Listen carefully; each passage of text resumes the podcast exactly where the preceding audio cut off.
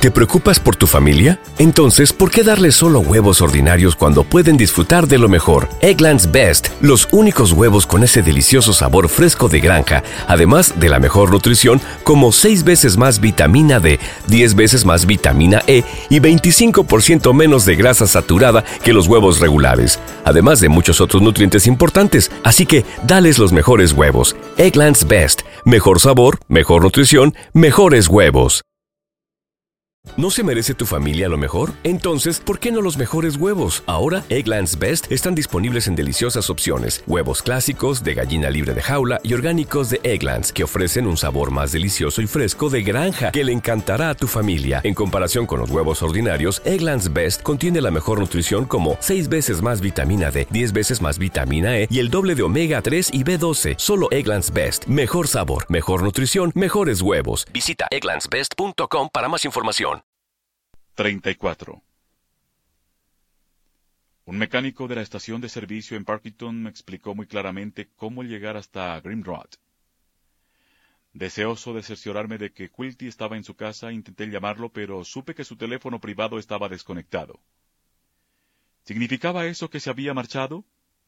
Inicié la marcha hacia Grimrod, doce millas al norte de la ciudad. Para entonces la noche había eliminado ya casi todo el paisaje, y mientras seguía el estrecho y tortuoso camino, una serie de postes bajos, espectralmente blancos, con reflectores, anulaban mis propias luces para indicar tal o cual curva. Pude discernir un valle oscuro a un lado del camino y una ladera arbolada al otro. Frente a mí, como copos de nieve indecisos, las mariposas nocturnas surgían de la negrura en mi aura. A la duodécima milla, como se me anunció, un puente curiosamente techado me envainó durante un instante. Más allá de él, una roca blanqueada surgía a la derecha y poco más adelante, al mismo lado, viré hacia el camino de grava llamado Grim. Durante un par de minutos todo fue humedad, oscuridad, denso bosque. Después, pavor, manor. Una casa de madera, con una torrecilla, apareció en un claro circular. El camino de acceso estaba entorpecido por media docena de automóviles. Me detuve bajo el cobertizo de los árboles y apagué mis faros para calcular serenamente qué había que hacer. Debía de estar rodeado por sus secuaces y sus rameras. No pude sino imaginar el interior de ese castillo jocoso y desvencijado como lo habría pintado Muchachitas engañadas, un relato de una revista de Lo. Vagas, orgías, un adulto siniestro de cigarro imponente, drogas, guardaespaldas. Al fin habían dado con él. Regresaría en el letargo de la mañana. Volví sin prisa a la ciudad en ese viejo automóvil que trabajaba para mí con serenidad y casi con alegría. Lolita. En las profundidades de la guantera aún quedaba una horquilla suya desde hacía tres años. De nuevo la corriente de pálidas mariposas nocturnas succionadas de la noche por la luz de mis faros. Oscuros granjeros se inclinaban aquí y allá junto al camino. La gente seguía yendo a ver películas. Mientras buscaba un alojamiento nocturno, pasé a un motocine. En un fulgor selénico, realmente místico por su contraste con la noche maciza y sin luna, sobre una pantalla gigantesca que se esfumaba entre oscuros campos soñolientos, un minúsculo fantasma levantó una pistola, él y su brazo reducidos a una trémula agua turbia por el ángulo oblicuo de ese mundo que retrocedía, y un instante después una fila de árboles interceptó la gesticulación. 35. Dejé el motel insomnio a la mañana siguiente, alrededor de las ocho, y pasé algún tiempo en Barkington.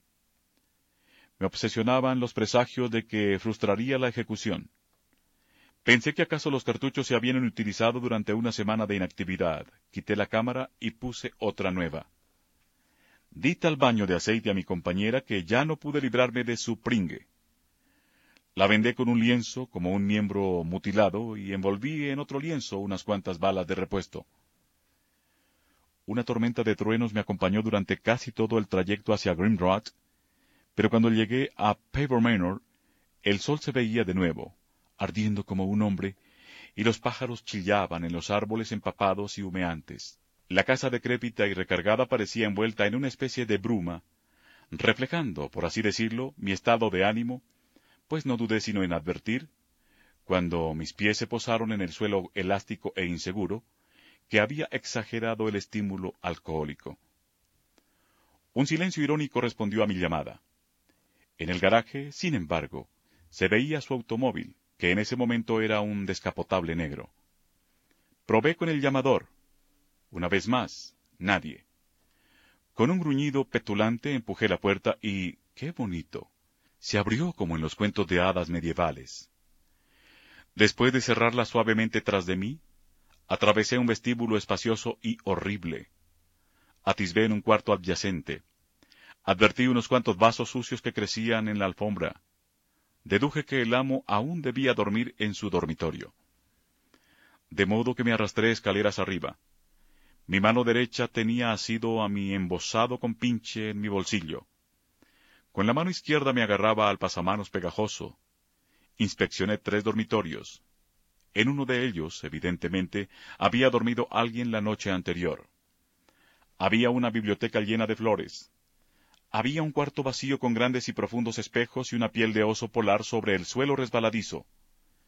Se me ocurrió una idea providencial por si el amo regresaba de su caminata por los bosques o emergía de algún cubil secreto, sería más seguro que el tirador inseguro, a que aguardaba una larga tarea, impidiera a su contrincante la posibilidad de encerrarse en su cuarto. Así, durante cinco minutos por lo menos, anduve por la casa, lúcidamente insano, frenéticamente calmo, como un cazador encantado y alerta, echando la llave en cuantas cerraduras veía, y guardándome las llaves en mi bolsillo con la mano libre. La casa, muy vieja, tenía más posibilidades de intimidad que nuestras casas modernas, donde el cuarto de baño, único lugar con cerradura, debe usarse para las furtivas necesidades de una paternidad planificada. Hablando de cuartos de baño, estaba a punto de visitar el tercero cuando el amo salió de él, dejando tras de sí una breve cascada. El ángulo de un pasillo no me ocultaba del todo. Tenía la cara gris y los ojos abotagados, y estaba todo lo desgreñado que era posible con su semicalvicie, pero le reconocí perfectamente cuando me rozó con su bata púrpura, muy semejante a la mía. No me vio, o me descartó como a una alucinación habitual e inocua. Mostrándome sus pantorrillas velludas, bajó la escalera como quien anda en sueños, Guardé en mi bolsillo la última llave y le seguí al vestíbulo. Había entreabierto la boca y la puerta delantera para atisbar por una hendidura luminosa, pensando sin duda que había oído llamar y alejarse a un visitante. Después, siempre indiferente al fantasma de impermeable que se había detenido en mitad de la escalera, el amo se dirigió hacia un cómodo boudoir, atravesando el vestíbulo, y yo, con absoluta tranquilidad, sabiendo que no se me escaparía, me alejé de él cruzando la sala para ir a desenvolver cuidadosamente mi sucio compinche en la cocina, provista de un bar. Tuve la precaución de no dejar manchas de aceite sobre el cromado. Creo que compré un producto malo, negro y terriblemente pegajoso. Con mi habitual minuciosidad trasladé a mi compinche a un lugar limpio de mi persona y me dirigí hacia el pequeño boudoir. Mis pasos, como he dicho, eran elásticos, demasiado quizá para asegurarme el éxito pero mi corazón latía con fiero gozo, y pisé un vaso sobre la alfombra. El amo me vio en la sala oriental. ¿Eh? ¿Quién es usted? me preguntó con voz fuerte y vulgar, metida las manos en los bolsillos de la bata. ¿Es usted Breuder, por casualidad? Era evidente que estaba mareado y completamente a mi merced. Si podía emplearse esa expresión. Me felicité. Eso es, respondí suavemente. Je soy Monsieur Brustier. Charlemos un momento antes de empezar. Pareció complacido. El bigotillo color hollín se le crispó. Me quité el impermeable. Tenía puesto un traje oscuro, una camisa negra. No llevaba corbata. Nos sentamos en sendos sillones. ¿Sabe? me dijo rascándose con fuerza la mejilla gris, carnosa y arenosa, y mostrando sus dientes menudos y perlados en una mueca torva. Usted no se parece a Jack Brewster. Quiero decir que el parecido no es muy evidente. Alguien me dijo que él tenía un hermano en la misma compañía telefónica. Haberlo atrapado después de todos esos años de arrepentimiento y furor, mirar los pelos negros en el dorso de sus manos regordetas, errar con cien ojos sobre sus sedas purpúreas y el pecho hirsuto previendo los agujeros. Saber que ese canalla semianimado, infrahumano, era el que había sodomizado a mi amada. Oh, amada mía, esa era una bendición suprema. No, lo siento, pero no soy ninguno de los Browser. Sacudió la cabeza, aún más complacido que antes. Adivine de nuevo, hombre. ¿Te preocupas por tu familia? Entonces, ¿por qué darles solo huevos ordinarios cuando pueden disfrutar de lo mejor? Eggland's Best, los únicos huevos con ese delicioso sabor fresco de granja, además de la mejor nutrición, como 6 veces más vitamina D, 10 veces más vitamina E y 25% menos de grasa saturada que los huevos regulares, además de muchos otros nutrientes importantes. Así que, dales los mejores huevos. Eggland's Best, mejor sabor, mejor nutrición, mejores huevos.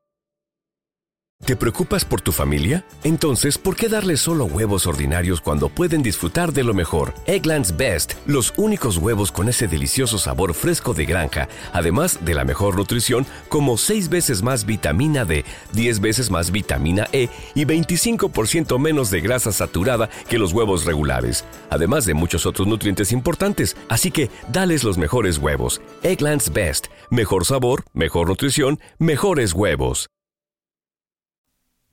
Ah, con que no ha venido usted a fastidiarme acerca de esas llamadas de larga distancia, dijo el hombre. Lo hace usted de cuando en cuando, ¿no es cierto? ¿Cómo? Dije que había dicho que había pensado que él había dicho que nunca había. La gente, dijo, la gente en general, no le acuso a usted, Browser, pero ¿sabe usted? Es absurdo cómo la gente invade esta maldita casa sin tomarse siquiera el trabajo de llamar. Usan la bater, usan la cocina, usan el teléfono. Phil llama a Filadelfia, Pat llama a la Patagonia. Me niego a pagar. Tiene usted un acento curioso, capitán. Quilty, dije. ¿Se acuerda usted de una niña llamada Dolores Hayes? ¿Dolly Hayes? ¿Llamó Dolly a Dolores en Colorado? Claro. Debió hacer esa llamada sin duda. A cualquier lugar. Paraíso, Washington, Cañón del Infierno. ¿A quién le importa? A mí, Quilty. ¿Sabe usted? Soy su padre. Ridículo. ¿Qué va usted a hacer? dijo. Usted es algún agente literario extranjero. Un francés tradujo una vez mi carne altiva por la Fierté de la Cher. ¡Absurdo! Era mi hija, Quilty. En el estado en que se encontraba nada podía amilanarlo. Pero sus alardes no eran del todo convincentes. Una especie de cauteloso recelo animó sus ojos con un remedo de vida, pero enseguida volvieron a nublarse. Las niñas me gustan mucho, dijo, y sus padres se encuentran entre mis mejores amigos. Volvió la cabeza buscando algo. Se palpó los bolsillos. Intentó incorporarse del sillón. Quieto, dije, quizá en voz más alta de lo que me había propuesto. No necesita gritarme. Se quejó de un modo curiosamente femenino. Solo quería un cigarrillo. Me muero por un cigarrillo. Morirá de todos modos. Ah, basta, empieza a aburrirme. ¿Qué quiere usted?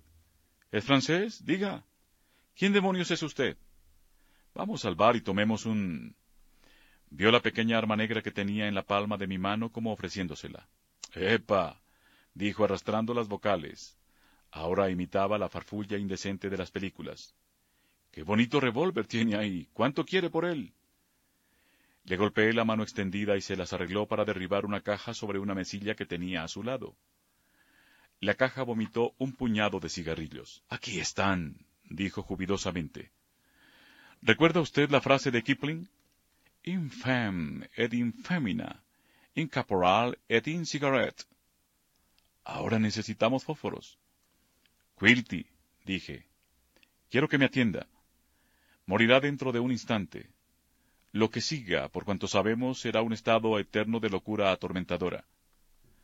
Ya fumó ayer su último cigarrillo. Concéntrese. Trate de comprender lo que va a ocurrirle. Empezó a romper el cigarrillo y a mascar pedazos de él. Estoy deseoso de comprender, dijo. Usted es un australiano o un refugiado alemán. ¿Tengo que ser yo precisamente? Esta es la casa de un pagano. ¿sabe? Será mejor que se largue de aquí y deje de exhibir esa pistola. En el cuarto de música tengo una Stern Logger. Apunté a su pie en la pantufla y apreté el gatillo. Hizo clic. Se miró el pie, miró la pistola, miró de nuevo el pie. Hice otro penoso esfuerzo, y con un sonido ridículo, débil y juvenil, salió. La bala agujereó la espesa alfombra rosada y yo tuve la impresión paralizadora de que otra vez volvería a salir. ¿Ve usted lo que ha hecho? dijo Quilty. Debería tener más cuidado. Deme eso, por Dios. Se incorporó para asir la pistola. Le empujé a su sillón. Mi alegría exuberante se desvanecía. Ya era tiempo de que acabara con él, pero Quilty tenía que saber por qué. Su condición se me contagiaba y sostenía el arma con blandura y torpeza. Concéntrese en Dolly Hayes, la niña que raptó. Yo no la rapté, gritó. La salvé de un pervertido. Muéstreme su insignia en vez de disparar a mis pies, pedazo de gorila. ¿Dónde está la insignia? Yo no soy responsable de las violaciones de otros. Absurdo. Este viajecito, se lo aseguro, fue una tontería, pero de todos modos se volvió con usted, ¿no es cierto? Vamos, tomamos un trago. Le pregunté si quería ser ejecutado de pie o sentado. Hmm, déjeme pensar, dijo. No es una pregunta fácil de responder. Entre paréntesis, cometí un error que lamento sinceramente. ¿Sabe usted? Con Dolly no me divertía nada. Soy prácticamente impotente, para decir la melancólica verdad. Y le proporcioné unas vacaciones espléndidas. Conoció a unas cuantas personas notables. ¿Conoce usted a... Con impulso tremendo cayó sobre mí. La pistola fue a dar bajo una cómoda. Por fortuna era más impetuoso que fuerte y no me costó demasiado esfuerzo volverlo al sillón. Jadeó un poco y cruzó los brazos sobre el pecho. Bueno, ya lo ha hecho, dijo. Vous voilà dans de gros draps, mon vieux. Su francés mejoraba. Miré a mi alrededor. Quizás, sí, quizá pudiera, sobre las manos y rodillas, ¿me arriesgaría? Allons, qué fallón, me preguntó observándome con fijeza. Me incliné. No se movió. Me incliné aún más. Mi estimado señor, dijo, déjese usted de jugar con la vida y la muerte. Soy un autor teatral. He escrito comedias, tragedias, fantasías. He filmado películas privadas con Justine y otras exaventuras francesas del siglo XVIII. Soy autor de cincuenta y dos guiones de éxito. Por alguna parte debe de haber un atizador. Déjeme buscarlo, y así podré pescar su revólver. El muy astuto había vuelto a incorporarse mientras hablaba y fingía buscar algo. Tanteé debajo de la cómoda, procurando al mismo tiempo no perderlo de vista. De pronto advertí que él había advertido que yo parecía no haber advertido que mi compinche asomaba por debajo del otro ángulo de la cómoda. Nos trabamos en lucha de nuevo. Rodamos por el suelo, cada uno en los brazos del otro como dos inmensos niños indefensos. Estaba desnudo y hería como su bata y me sentí sofocado cuando rodó sobre mí. Rodé sobre él, rodamos sobre mí, rodaron sobre él, rodaron sobre nosotros. Supongo que este libro será leído cuando se publique hacia los primeros años del siglo XXI. 1935 más 80 o 90, amor mío. Llegados a este punto, los lectores más maduros recordarán sin duda la inevitable escena de las películas del oeste vistas en su juventud. Pero en nuestra riña faltaban esos puñetazos que derribarían a un buey y no volaban muebles. No éramos sino dos grandes muñecos rellenos de algodón. Era una riña muda, blanda, informe, de dos literatos, uno de los cuales estaba profundamente alterado por una droga, mientras el otro se sentía en desventaja por una enfermedad cardíaca y el exceso de gin. Cuando al fin me apoderé de mi preciosa arma, ambos jadeábamos como ningún cowboy lo hizo nunca después de luchar. Decidí examinar la pistola. Nuestro sudor podía haber estropeado algo, y recobrar el aliento antes de iniciar la parte principal del programa. Para llenar la pausa le propuse que leyera su sentencia en la forma más poética que yo le había dado. El término justicia poética podía usarse eficazmente en esa ocasión, Le tendí una pulcra hoja de papel escrita a máquina. Sí, espléndida idea, dijo. Déjeme buscar mis gafas para leer. Intentó incorporarse. No. Sí. Empecemos. Veo que está en verso. ¿Por qué sacaste ventajas de un pecador? ¿Por qué sacaste ventaja?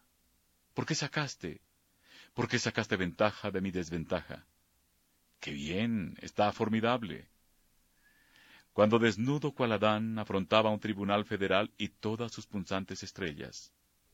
¡Oh, sublime! ¿Por qué sacaste ventaja de un pecado cuando triste de mí cambiaba mis plumas soñando con matrimonio en una ladera, con un lecho de Lolita pariendo. Esto no lo pesco. ¿Por qué sacaste ventaja de mi íntima esencial inocencia? ¿Por qué frustraste? Un poco tautológico, ¿no? ¿Dónde estaba? ¿Por qué frustraste mi redención? ¿Por qué te la llevaste en una edad en que las niñas juegan con instrumentos erectores? Nos ponemos puercos, ¿eh? Una blanda niña que aún usaba amapolas y comía maíz tostado en el crepúsculo coloreado, donde indios atesados tienen segadores a sueldo, ¿por qué la robaste a su digno protector con sienes de cera? Y escupiste en sus ojos de pesados párpados, desgarraste su toga, y al alba hiciste que el cerdo rodara sobre su nueva desventura, el sacro horror del amor y las violetas, el remordimiento, la desesperación, mientras tú rompías en pedazos una muñeca y arrojabas su cabeza, por todo lo que hiciste y todo lo que no hice, morirás. Bueno, señor, este es un poema bueno de veras, el mejor que he escrito, en mi opinión. Dobló la hoja y me la devolvió. Le pregunté si tenía algo serio que decir antes de morir. La pistola estaba de nuevo lista para ser usada. La miró y exhaló un largo suspiro. Bueno, ahora escúcheme, fulano, dijo. Usted está borracho y yo soy un hombre enfermo. Dejemos las cosas para otro momento. Necesito tranquilidad. Tengo que cuidar mi impotencia. Por la tarde llegarán amigos que me necesitan para un juego. Esta farsa se está volviendo muy pesada. Somos hombres de mundo, en todos los sentidos. Sexo, verso libre, puntería. Si me tiene usted inquina, estoy dispuesto a ofrecer reparaciones insólitas. Hasta una recontré a la antigua, espada o pistola, en Río o en cualquier otra parte. No está excluido, mi memoria y mi elocuencia no son muy brillantes, pero en verdad, mi querido señor Humbert, Usted no era el tutor ideal, y yo no obligué a su pequeña pupila a seguirme. Fue ella quien me pidió que la llevara a una casa donde sería más feliz. Esta casa no es tan moderna como el rancho que compartimos con encantadores amigos, pero es amplia, fresca en verano y en invierno, cómoda en una palabra. De modo que le sugiero que se instale aquí, puesto que proyecto retirarme para siempre a Inglaterra o Florencia. Es suya, gratis, con la única condición de que deje de apuntarme con esa pistola de... dijo una palabrota repulsiva. Entre paréntesis, no sé si le interesan a usted las rarezas. Si es así, puedo ofrecerle también gratis una compañerita, algo bastante excitante, una damita con tres pechos, raro y delicioso capricho de la naturaleza. Vamos, soy un razonables. Solo conseguirá herirme horriblemente y después se pudrirá en la cárcel mientras yo me recobraré en un ambiente tropical. Se lo prometo. Brewster será muy feliz aquí, con un sótano magnífico y todos los derechos de autor de mi próxima obra. No tengo demasiado en el banco ahora, pero me propongo pedir prestado, como dice el bardo con ese frío en la cabeza, pedir prestado, pedir prestado, pedir prestado. Hay otras ventajas. Tenemos aquí una fiable y sobornable criada, la señora Vibrisa, curioso nombre, que viene de la aldea dos veces por semana, hoy no, por desgracia, y tiene hijas, nietas. Una o dos cosas que sé del jefe de policía lo hacen mi esclavo. Soy un autor teatral. Me han llamado el Motherling norteamericano. Motherling. Schmetterling, digo yo. Vamos, Todo eso es muy humillante. Estoy seguro de que no hago lo que debo. Nunca usé herculanita con ron. Veamos. Sea usted un buen tipo y deje esa pistola. Conocía un poco a su pobre mujer. Puede usar mi guardarropa. Ah, otra cosa. Le gustará. Tengo una colección erótica ejemplar. Bragation Island, por la explotadora y analista Melanie Weiss, una dama notable, un libro notable, deje esa pistola, con fotografía de 800 órganos masculinos que examinó y midió en 1932 en Bagatón, en el Mar Barda, gráficos muy ilustrados, relacionados con una historia de amor bajo los cielos placenteros. Deje esa pistola.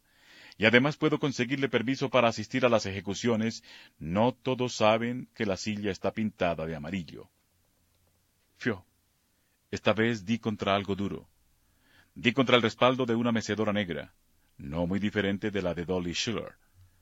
La bala dio contra la superficie interna del respaldo, y la mecedora empezó a moverse tan rápido y con tanta energía que si alguien hubiera entrado en el cuarto se habría quedado boquiabierto ante el doble milagro. La mecedora moviéndose sola de pánico, y el sillón donde estaba mi purpúreo blanco desprovisto ahora de todo contenido viviente agitando los dedos en el aire y levantando rápidamente el trasero. Voló al cuarto de música y un segundo después ambos forcejeábamos y jadeábamos a ambos lados de la puerta, de cuya llave me había olvidado. Vencí por tercera vez y con otro violento movimiento, Clark, el imprevisible, sentóse al piano y tocó varios acordes atrozmente vigorosos, fundamentalmente histéricos. Le temblaba el mentón, dejaba caer con toda su fuerza las manos extendidas y emitía unos resoplidos de locomotora que habían faltado durante nuestra pelea. Sin dejar de producir esas sonoridades increíbles, hizo un vano intento de abrir con los pies una especie de cofre que había cerca del piano. La próxima bala se hundió a un lado de su cuerpo, y entonces se alzó de su silla cada vez más alto, más alto, como el viejo gris, insano Nijinsky, como una pesadilla mía, hasta alcanzar una altura fenomenal y así me pareció, al menos mientras rasgaba el aire, echaba atrás la cabeza en un alarido, apretándose con una mano la frente y con la otra una axila, como si le hubiera picado una avispa, y después volvió a sentarse sobre sus talones, y otra vez un hombre normal en su bata se escabulló hacia el vestíbulo. Me vi siguiéndolo a través del vestíbulo con una especie de doble, triple salto de canguro, muy recto sobre mis rectas piernas, mientras brincaba dos veces a su saga, y después brincando entre él y la puerta del principal en una especie de tenso bote de ballet, con el propósito de adelantarme, ya que la puerta no estaba cerrada con llave. Súbitamente, digno y como enfadado, empezó a subir la amplia escalera. Avancé unos pasos, pero no le seguí. Disparé tres o cuatro veces en rápida sucesión, hiriéndolo a cada descarga. Y cada vez que lo hacía, que le hacía esa cosa terrible, crispaba la cara de un modo absurdo, como un payaso, como si exagerara el dolor. Caía lentamente, ponía los ojos en blanco, entrecerrándolos, lanzaba un ah femenino y se estremecía cada vez que le alcanzaba una bala, como si yo hubiera estado haciéndole cosquillas, y cada vez que le metía una de esas balas mías, lentas, torpes, ciegas, susurraba con afectado acento británico, siempre crispándose, estremeciéndose, sonriéndose, y a la vez hablando de un modo curiosamente distraído y hasta amable. Ah, duele bastante, señor. Ah, esto duele atrozmente, mi buen amigo. Se lo ruego, desista. Ah, muy doloroso, muy doloroso, en verdad. Dios, ah, esto es abominable. Usted no debería. Su voz se arrastró cuando llegó al descansillo, pero siguió caminando a pesar de toda la carga que le había metido en ese cuerpo abotagado.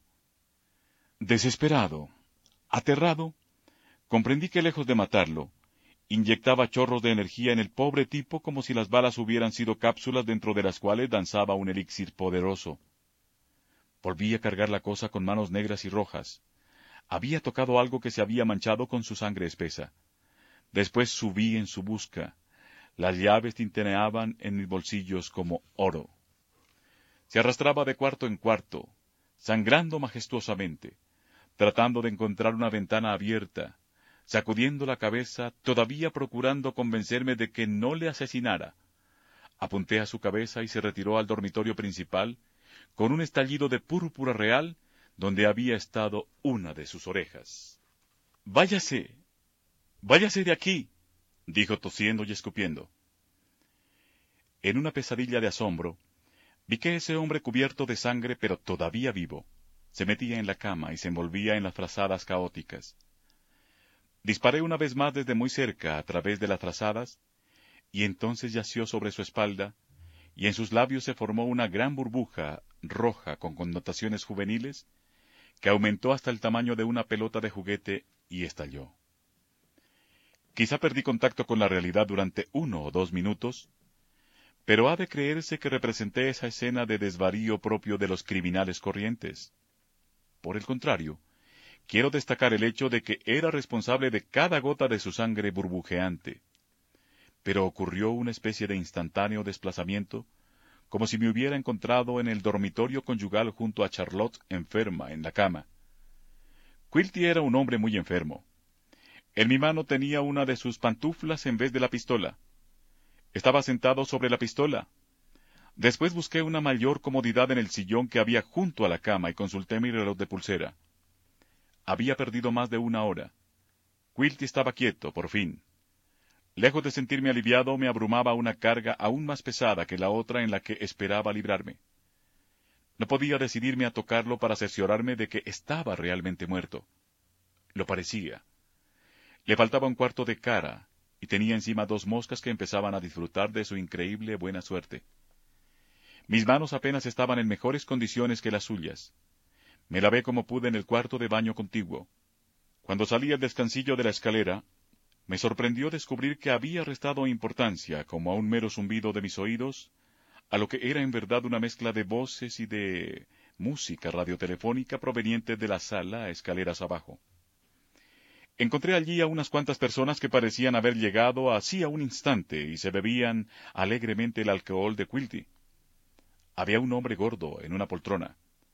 Dos jóvenes bellezas morenas y pálidas, hermanas sin duda, grande una y pequeña la otra, casi una niña, estaban sentadas con mucho recato en un canapé. Un tipo de cara flamante y ojos azul zafiro salía con dos vasos de la cocina bar donde dos o tres mujeres charlaban y cortaban pedazos de hielo.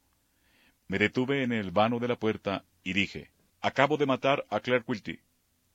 Le felicito, exclamó el tipo rubicundo mientras tendía uno de los vasos a la muchacha que parecía de más edad. Alguien debió hacerlo mucho tiempo antes, observó el gordo. ¿Qué dice Tony? preguntó una rubia desleída desde el bar. Dice que ha matado a Cue, respondió el tipo rubicundo. Bueno, supongo que cualquiera de nosotros lo hubiera hecho algún día, dijo otro hombre no identificado incorporándose en un rincón donde había examinado en cuclillas algunos discos. De todos modos, dijo Tom, convendría que bajara. No podemos esperar demasiado si queremos llegar a tiempo para esa partida. Que alguien dé un trago a este hombre, dijo el gordo. ¿Quieres una cerveza? preguntó una mujer en pantalones, mostrándome un vaso desde lejos. Solo callaban las dos muchachas sentadas en el canapé, ambas de negro, la más joven jugueteando con algo brillante que tenía alrededor del cuello. Ambas permanecían mudas, tan jóvenes, tan obscenas. Cuando la música se detuvo un instante, se oyó un ruido que llegaba desde la escalera. Tony y yo salimos al vestíbulo. Era nada menos que Quilty. Se las había arreglado para arrastrarse hacia el descansillo de la escalera. Lo vimos sacudirse para desmoronarse al fin, esta vez para siempre, en un montón purpúreo. Apresúrate, Cue, dijo Tony riendo. Creo que todo está... Volvió a la sala mientras la música sofocaba el final de sus palabras. Ese era el fin de la ingeniosa obra que Quilty había puesto en escena para mí, me dije.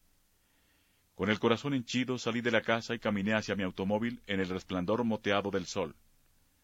A cada uno de sus lados había otros dos automóviles aparcados, y tuve ciertas dificultades para deslizarme entre ellos.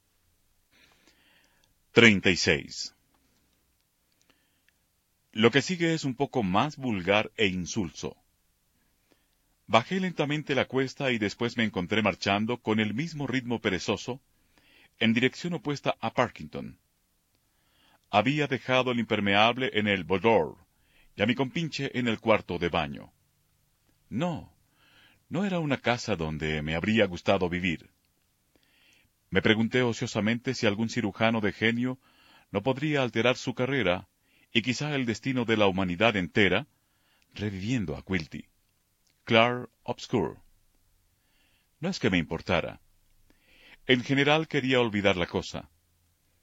Y cuando supe que estaba muerto, la única satisfacción que me dio la noticia fue el alivio de saber que no necesitaba acompañar mentalmente y durante meses una convalecencia penosa y repugnante, interrumpida por toda clase de operaciones inimaginables y recaídas, y quizá rematada por una visita suya, con la consiguiente molestia de racionalizarlo como ser concreto y no como espectro.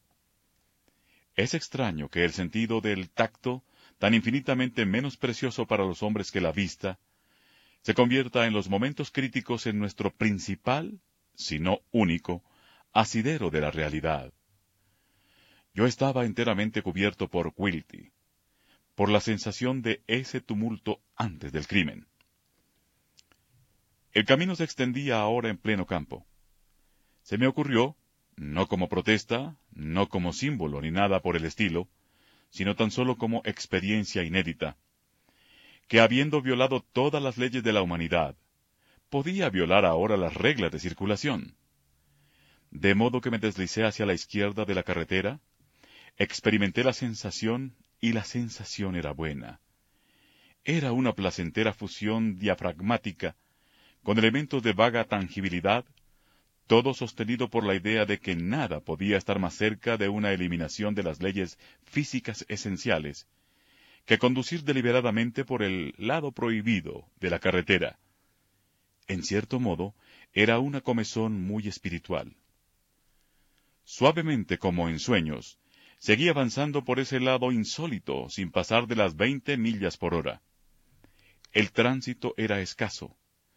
Los automóviles que de cuando en cuando pasaban por el lado que les habían asignado hacían sonar brutalmente sus bocinas. Al fin me encontré en la cercanía de lugares poblados. Saltarme una luz eh, roja fue como un sorbo de Borgoña prohibido durante mi niñez. Mientras tanto fueron surgiendo complicaciones. Era seguido y escoltado. Al fin vi frente a mí dos automóviles situados de tal manera que interceptaban por completo mi camino. Con un movimiento gracioso salí de la carretera, y después de dos o tres bandazos, subí por una pendiente cubierta de hierba, entre vacas perplejas, hasta que me detuve con una leve oscilación. Una especie de concienzuda síntesis hegeliana entre dos mujeres muertas. Pronto me sacarían del automóvil. Adiós, Melmoth, Muchas gracias, viejo amigo. Anticipé mi entrega a muchas manos. No haría nada para cooperar mientras esas manos se movieran y me llevaran perezosamente abandonado, cómodo, como un paciente, y mientras disfrutaba del extraño goce de los policías y los enfermeros. Y mientras aguardaba que se arrojaran sobre mí en la empinada cuesta, evoqué un último espejismo de asombro y desamparo. Un día, poco después de la desaparición de Law, un acceso de abominables náuseas me obligó a detenerme en el espectro de un viejo camino montañés que unas veces acompañaba y otras cruzaba una carretera muy reciente con su población de asters, bañándome en la tibieza indiferente de un atardecer apenas azul a fines del verano. Después de arrojar las entrañas mismas, descansé un instante contra una piedra que corría entre el precipicio y la carretera. Pequeños saltamontes surgían entre la maleza agostada a los lados del camino. Una nube muy leve abría sus brazos y se movía hacia otra ligeramente sustancial que pertenecía a un sistema más lento. A medida que me acercaba al abismo amistoso, adquiría conciencia de una melodiosa unidad de sonidos que subía como vapor de una pequeña ciudad minera tendida a mis pies en un pliegue del valle. Se divisaba la geometría de las calles, entre manzanas de tejados grises y rojos, y los verdes penachos de los árboles, y un arroyo sinuoso, y el rico centelleo mineral del vertedero de la ciudad, y más allá de ella, caminos que se entrecruzaban sobre la absurda manta formada por campos pálidos y oscuros, y más allá de todo eso, grandes montañas arboladas. Pero aún más luminosa que todos esos colores apaciblemente alegres, pues hay colores y sombras que parecen divertirse en buena compañía, más brillantes y soñadores para el oído que los ojos, era esa vaporosa vibración de sonidos acumulados que no cesaban un solo instante, mientras se elevaban hasta el labio de granito, junto al cual me secaba la boca manchada. Y pronto comprendí que todos esos sonidos tenían una misma naturaleza, que eran los únicos sonidos provenientes de las calles de la ciudad transparente, en cuyas casas permanecían las mujeres esperando a los hombres. Lector, lo que oía no era sino la melodía de los niños que jugaban, no era sino eso. Y tan límpido era el aire, que dentro de ese vapor de voces mezcladas, majestuosas y minúsculas, remotas y mágicamente cercanas, francas y divinamente enigmáticas, podía oír de cuando en cuando, como liberado, un estallido de risa viviente casi articulado, o el bote de una pelota, o el tintineo de un vagón de juguete, pero en realidad todo estaba demasiado lejos para distinguir un movimiento determinado en las calles apenas esbozadas. Me quedé escuchando esa vibración musical desde mi suave pendiente, esos estallidos de gritos aislados, con una especie de tímido murmullo como fondo, y entonces supe que lo más punzante no era la ausencia de Lolita a mi lado, sino la ausencia de su voz en ese concierto. Esta es, pues, mi historia. La he releído. Se le han pegado pedazos de médula y costras de sangre y hermosas moscas de fulgor verde. En tal o cual recodo del relato siento que mi yo evasivo se me escapa, deslizándose en aguas más hondas y profundas que las sondeadas. He disfrutado cuanto he podido para no herir a las gentes, y he jugueteado con muchos seudónimos antes de dar con uno que se me adaptara convenientemente. En mis notas figuran Otto, Otto y Mesmer Mesmer, pero por algún motivo creo que el escogido es el que mejor expresa mi suciedad. Hace cincuenta y seis días, cuando empecé a escribir Lolita, primero en la sala de observación para psicópatas, después en esta reclusión bien caldeada, aunque sepulcral, Pensé que emplearía estas notas in todo durante mi juicio, no para salvar la cabeza, desde luego, sino el alma. En plena tarea, sin embargo, comprendí que no podía exhibir a Lolita mientras viviera. Quizá use partes de esta memoria en sesiones herméticas, pero su publicación ha de diferirse. Por motivos que quizá parezcan más evidentes de lo que son en realidad, me opongo a la pena capital, Confío en que el juez comparta tal actitud. De no haber comparecido ante mí mismo, habría condenado a Humbert a treinta y cinco años por violación y habría descartado el resto de las acusaciones. Pero aún así, Dolly Schiller me sobrevivirá sin duda muchos años. He tomado la siguiente resolución con todo el sostén y el impacto legal de un testamento firmado.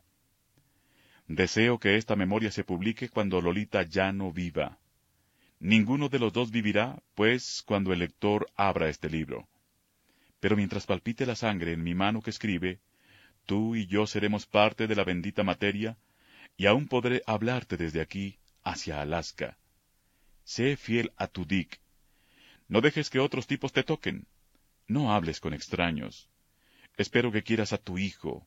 Espero que sea varón que tu marido, así lo espero, te trate siempre bien, porque de lo contrario mi espectro irá hacia él como negro humo, como un gigante demente, y le arrancará nervio tras nervio.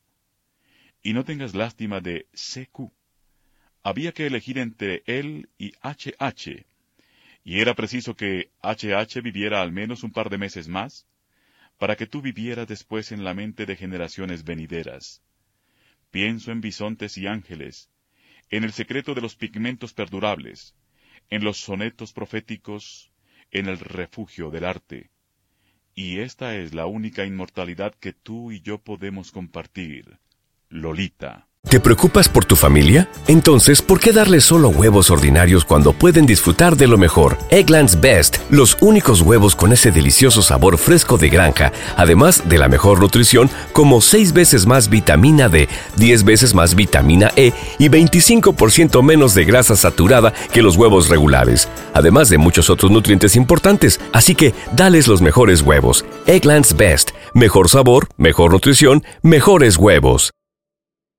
¿Te preocupas por tu familia? Entonces, ¿por qué darles solo huevos ordinarios cuando pueden disfrutar de lo mejor? Eggland's Best, los únicos huevos con ese delicioso sabor fresco de granja, además de la mejor nutrición, como 6 veces más vitamina D, 10 veces más vitamina E y 25% menos de grasa saturada que los huevos regulares, además de muchos otros nutrientes importantes. Así que, dales los mejores huevos. Eggland's Best, mejor sabor, mejor nutrición, mejores huevos.